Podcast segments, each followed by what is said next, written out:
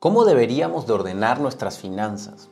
¿Cuál sería la estrategia que deberías usar para comprarte lujos, para hacer inversiones? ¿Cuál es la mentalidad que debes de tener con respecto al mundo financiero?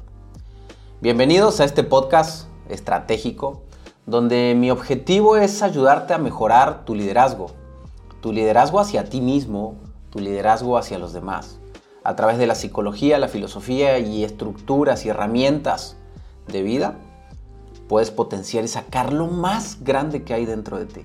El día de hoy quiero hablar de las finanzas, un tema súper importante, demasiado importante, porque al fin y al cabo podemos hablar de bienestar, podemos hablar de tranquilidad emocional, pero si financieramente no estoy bien, la, la estabilidad emocional se va, se quita. ¿Podremos ser 100% estables? A pesar de tener problemas financieros? Híjole, lo dudo. Pero la estabilidad se basa en tener equilibrio en las áreas de nuestra vida. En ese equilibrio estamos en que tengo que ganar dinero, que tengo que tener sueños, que tengo que tener tranquilidad emocional, que tengo que tener una linda familia y ahí formamos el equilibrio.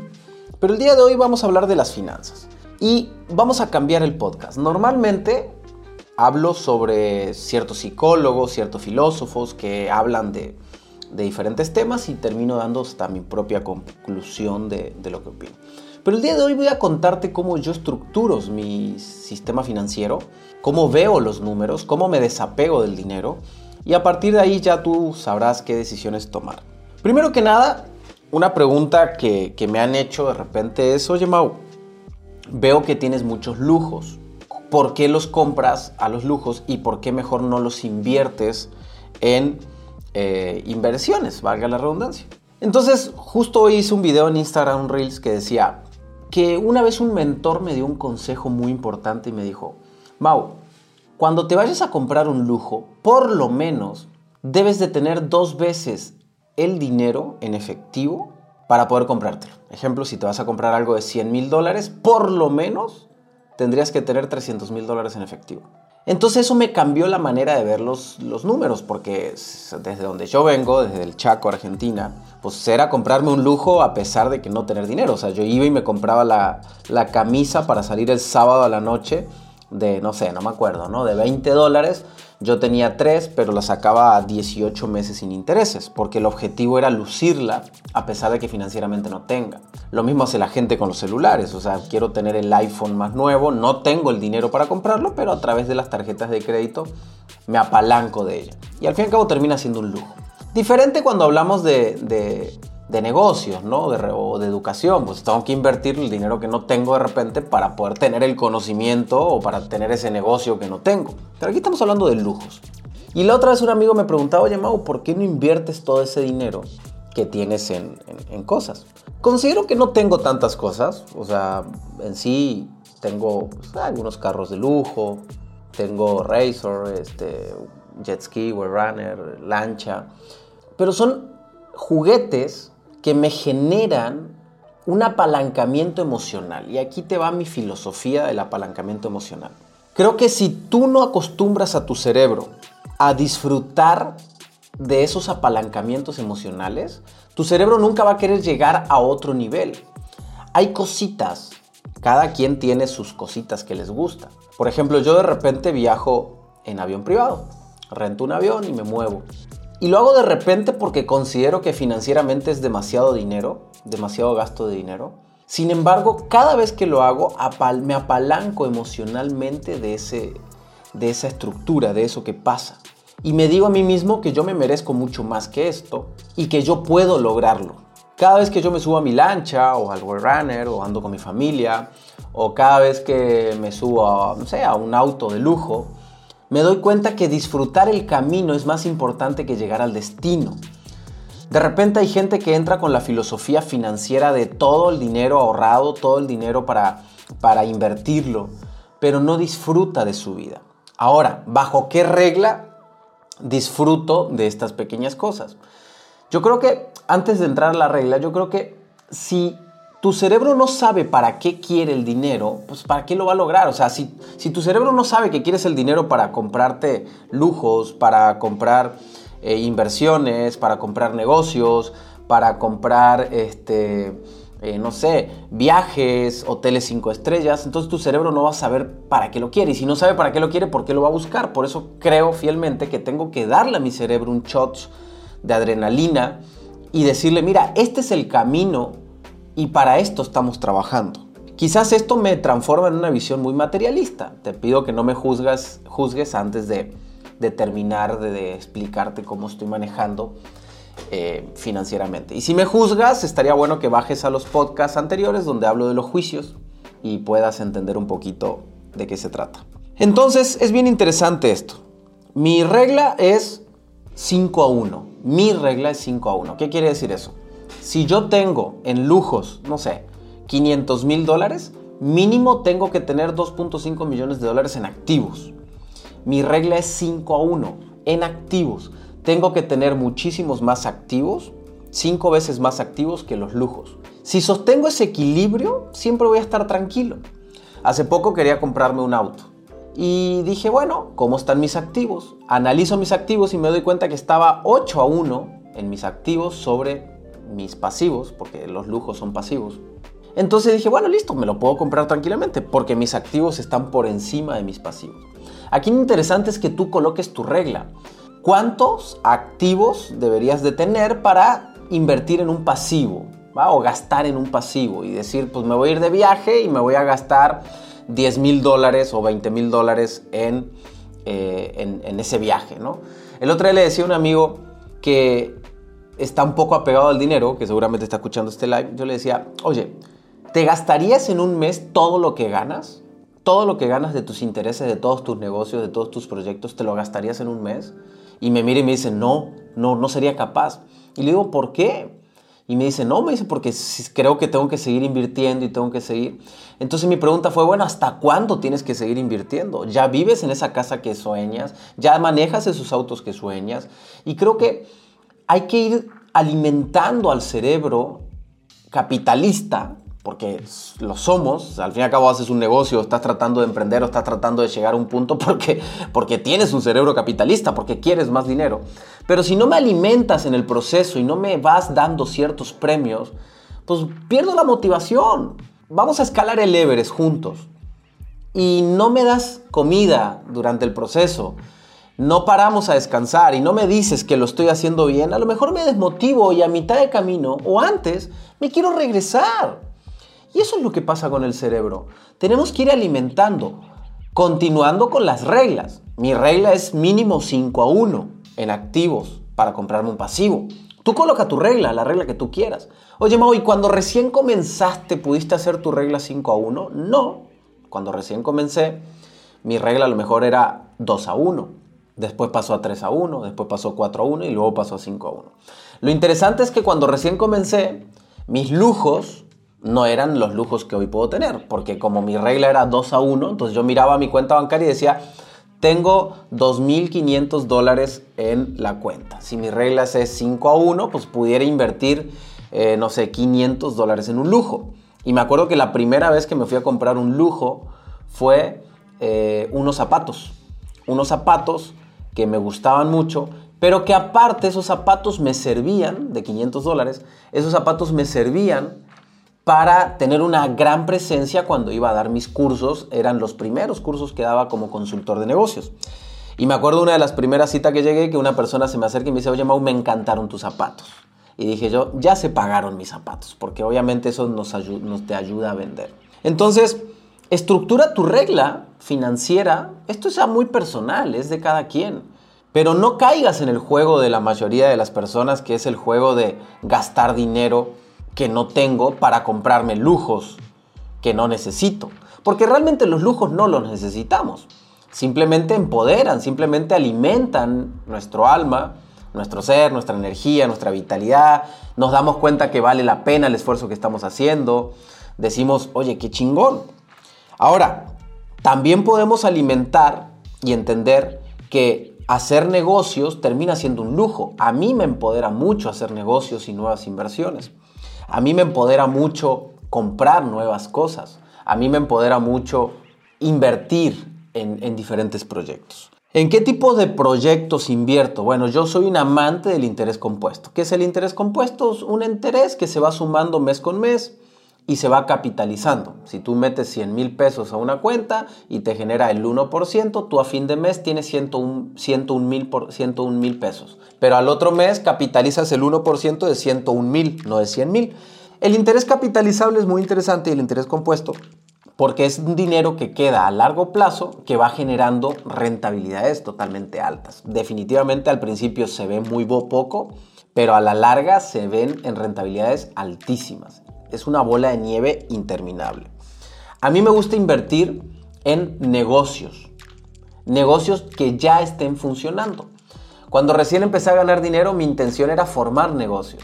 Y le decía a una persona que no sabía hacer negocios, oye, hagamos un negocio. E invertía en eso. Me di cuenta con el tiempo que eso no funciona, que lo, no hay nada mejor que llegar a un negocio que ya funcione y decirle, oye, ¿por qué no te expandes? Y no me expando más porque me falta dinero. Entonces yo entro y compro o le ayudo a expandirse. Me ha funcionado muy bien entrar a negocios que ya tienen varias sucursales e invertir en siguientes sucursales con ellos.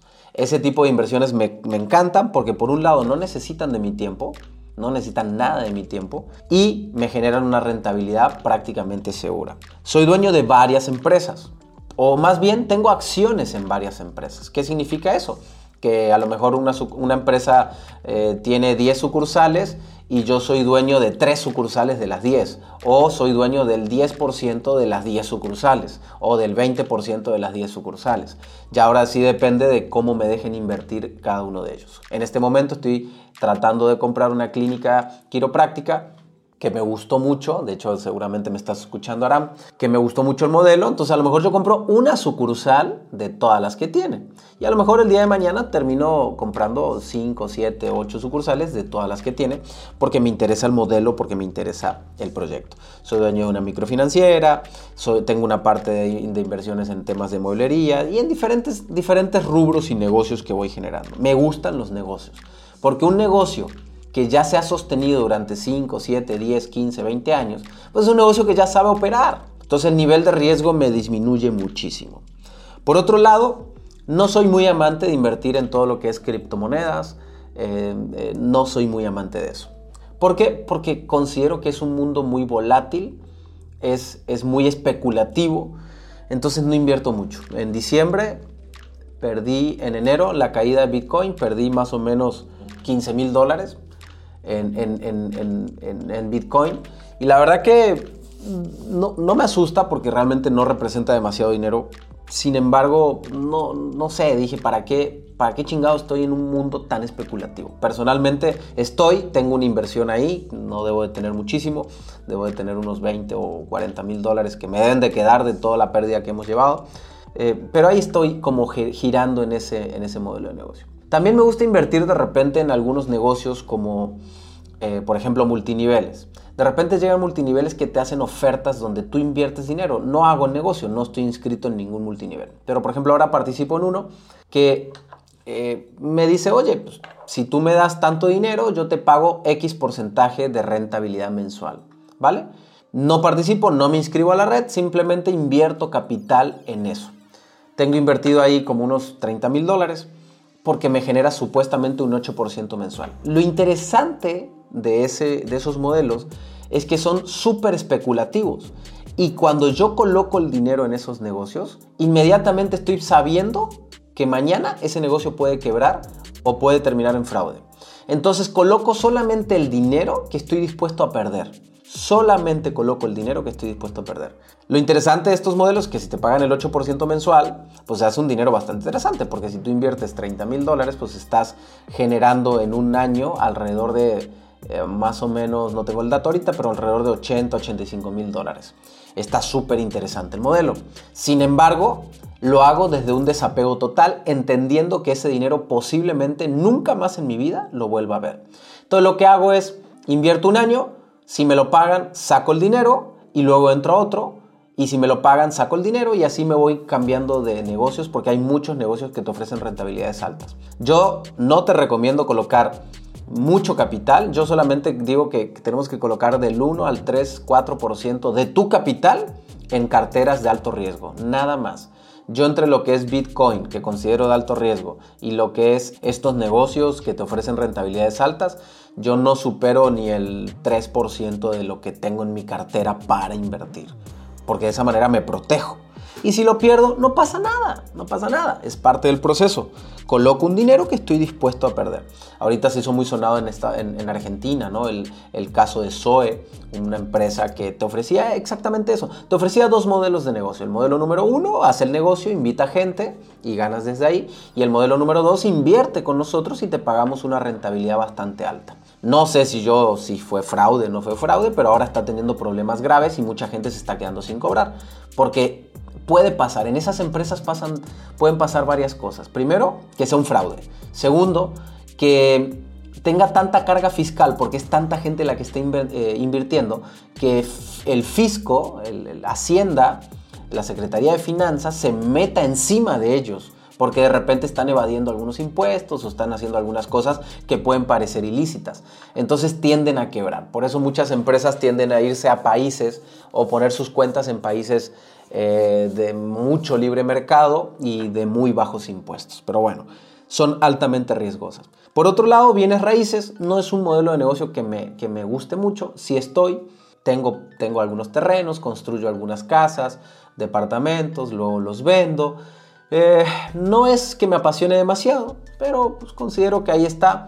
El nivel de rentabilidad es muy bajo, la verdad, el nivel de rentabilidad es, pequeño, pero pues, es consistente y ahí está generando. Yo en, donde he generado mayor, mayor rentabilidad, pues ese ha sido a través de los negocios que puedo ir comprando. Y, y, a veces creemos que comprar un negocio es carísimo, pero no, tú puedes comprar el 2% de un negocio, el 3% de un negocio. Y lo que tienes que analizar es ¿Cuál es la rentabilidad que te genera? O sea, yo, invierto en negocios, yo tengo, por ejemplo, de una empresa tengo el 2.5%, nada más del, soy dueño de esa empresa. Pero ese 2.5% me genera un 50% anual de rentabilidad. Entonces, cuando tú lo mides así, no te importa tener el 2.5. ¿Cuál es el problema? El problema, o sea, el tema está en cuánto te genera de rentabilidad. Ayer hablaba con una persona y me decía, Mau, tengo en mi empresa, que ahorita no está generando casi nada, tengo 10 millones de pesos en equipo. 10 millones de pesos para todos los que están escuchando, más o menos ronda en 500 mil dólares. Dice, tengo 500 mil dólares en equipo. Entonces le digo, bueno, ¿cuánto te va a generar esos 500 mil dólares cuando tu negocio funcione bien? Y me dice, bueno, en su mejor momento, en su mejor momento me pudiera generar 5 mil dólares mensuales. Entonces yo le digo, ¿vale la pena tener 500 mil dólares en inventario? En equipo para generar 5 mil dólares si el negocio genera ganancias. Le digo, mejor inviértelo en algo. O sea, saca esos, vende tu negocio, invierte esos 500 mil dólares en algo, seguramente vas a generar mucha más rentabilidad que en eh, tu modelo de negocio. Entonces, cuando tú analizas tu modelo de negocio, lo tienes que analizar desde ahí. Eh, el otro día me dice un amigo, no, a mí me va muy bien, yo gano 300 mil pesos mensuales. 300 mil pesos son 15 mil dólares. En México es muy buena cantidad de dinero. O sea, la verdad es muy buena cantidad de dinero. Entonces le digo, ok, ¿de qué es tu negocio? Y me dice de materiales de construcción. Tengo 10 sucursales. Me dice, él, tengo 10 sucursales, tengo 3 camiones, tengo ta, ta, ta, ta. Y le digo, ¿cuánto tienes en activos fijos? O sea, ¿cuánto tienes entre sucursales, entre... ¿Cuánto, cuánto es tu deuda? Y me dice, pues mira, yo, más bien, ¿cuánto tienes en activos fijos? No, no tu deuda. Y me dice, pues mira, los camiones valen 2 millones, este vale no sé cuánto, este no vale... Güey, el dinero que tienes si vendieras tu negocio no te está generando nada a comparación. O sea, el porcentaje de ganancia que te está dando es muy chiquito en comparación a la cantidad de dinero que tienes estancado. Y le hice un, ejercicio muy sencillo. Si tú sacaras todo ese dinero, que son alrededor de 2.5 millones de dólares, si tú sacaras esos 2.5 millones de dólares y lo pusieras a, em, al 10% de inversión en un fondo de inversión, ese dinero te generaría 250 mil dólares anuales, 5 millones de pesos anuales. Y si lo divides, ganas más sin hacer nada que estando en tu negocio metido todo el día, operando con 30 empleados todos los días. Así es como yo veo los negocios. ¿Cuánto dinero tengo invertido en ese negocio versus cuánto dinero me da? De repente estamos anclados en modelos de negocio donde tengo invertido, no sé, 100 mil dólares para generar mil dólares mensuales y estoy perdiendo el tiempo. Esa es mi manera de ver los números. Todo lo mido bajo rentabilidad. ¿Cuánto me genera ese dinero, esa inversión. Y soy de las personas que diversifico muchísimo mi capital. El otro día le decía a una persona yo, eh, me dice, ¿puedes comprar una sucursal, esa clínica de quiropráctica, quiropráctica, quiropráctica, sí, se dice así, que a lo mejor Arán está escuchando. Eh, yo le decía, mira, me decía, tú puedes comprar el 100% de una. No, le digo, prefiero comprar el 50% de dos porque juego mucho en la diversificación. Soy invierto en más de 12 empresas ahora en este momento de mi vida y voy manejando los flujos de diferentes maneras. También tengo un negocio de microcréditos y también formé un negocio donde captamos capital. O sea, tú pudieras invertir conmigo capital y nosotros invertimos en los modelos de negocios estos que te digo y ese se transforma en otro modelo de negocio bastante rentable porque es muy sencillo. Yo te pido a ti una cantidad de dinero, tú me lo das, yo te ofrezco a ti una garantía, te ofrezco a ti un rendimiento muy, muy agradable, muy agradable, y yo lo invierto a otro, a otro rendimiento, pero yo asumo el riesgo de devolverte el dinero. O sea, yo tengo el riesgo, yo, yo soy el responsable de tu dinero. Entonces, yo todo lo mido en rentabilidad. Todo lo mido en rentabilidad. ¿Cuánto dinero tengo? Ahora, me han preguntado, por ejemplo, yo no tengo casa propia. La casa en la que vivo yo rento. La casa en la que vivo yo pago el 3.5% del valor total anual. Ejemplo, si la casa, si la casa vale 1. esta casa vale más o menos 1.3 millones de dólares anual. Eh, perdón, vale en precio 1.3 millones de dólares. Si yo comprara esta casa, yo dejaría estancado 1.3 millones de dólares en una casa. Yo prefiero pagar la renta. Lo que yo pago anualmente, las rentas mensuales, si lo llevo anualmente, pago el 3.5% mensual. Solamente el 3.5 mensual. Cualquiera de mis inversiones, la más idiota de mis inversiones, la más baja de mis inversiones me genera el 10% anual. O sea que yo ya sobre esa inversión ya estoy ganando a mi renta el 6.5% anual.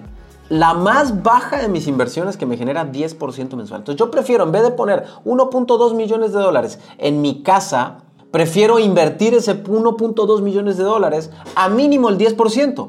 Pero mi promedio de inversión randa en el 20-23%, porque tengo inversiones del 50%, tengo inversiones del 80%, muy poquitas, y tengo inversiones del 7, 8, 9% son las más chiquitas que tengo. Entonces, ¿por qué no tengo casa propia? Porque no me interesa estancar mi dinero en mi casa propia. Lo que me interesa es, es eh, crecer mis activos, para a partir de ahí disfrutar de mis lujos y disfrutar de ciertas cosas que me puede dar tener tantos activos. Entonces hoy yo no dependo de un solo modelo de negocio, yo dependo de un montón de activos que estoy invirtiendo.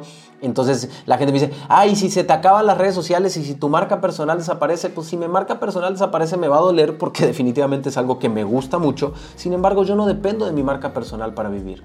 Yo abrí mi portafolio, invertí en un montón de lugares, eh, abrí mi cabeza Empecé de a poquito, empecé de chiquito, empecé con, con 20 mil pesos, que son mil dólares, fue con lo que empecé, y tardé como seis meses para ahorrar esos 20 mil pesos, pero ese fue el camino. Empecé a invertir en activos.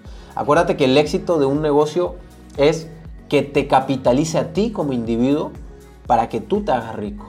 No sirve de nada tener un negocio que valga 100 millones de pesos y que en tus cuentas personales no tengas nada. Creo que el, camino de un negocio es hacer que te forme como una persona rica y que tú estratégicamente utilices el apalancamiento emocional de los lujos y tener claras las reglas con las cuales vas a jugar tu vida financiera. Espero que te haya servido, espero que te funcione, eh, ojalá puedas sacar varios tips desde aquí. Te agradecería muchísimo, por favor, que le pongas cinco estrellitas al, Spotify. Descarga este, este audio para que lo puedas escuchar cuando tú quieras y compártelo. Hay tres puntitos ahí que te permite compartirlo. Mándaselo a alguien que le pueda servir este hacks o estos hacks financieros. Quiero acompañarte en el auto, quiero acompañarte antes de dormir, quiero acompañarte en el gimnasio, quiero acompañarte en diferentes momentos de tu vida para, que, para, para ir dándote herramientas, ayudándote a formar eso que estás buscando. Que sea el mejor año de tu vida, que sea la mejor vida que puedas vivir, que el día que estés en tu lecho de muerte no te arrepientas de todo lo que has hecho. Te mando un abrazo, te saluda tu servidor Mauricio Benois y te agradezco mucho que hayas estado aquí. Comparte este podcast para que mucha gente se pueda enterar cómo ordenar sus finanzas. Nos vemos.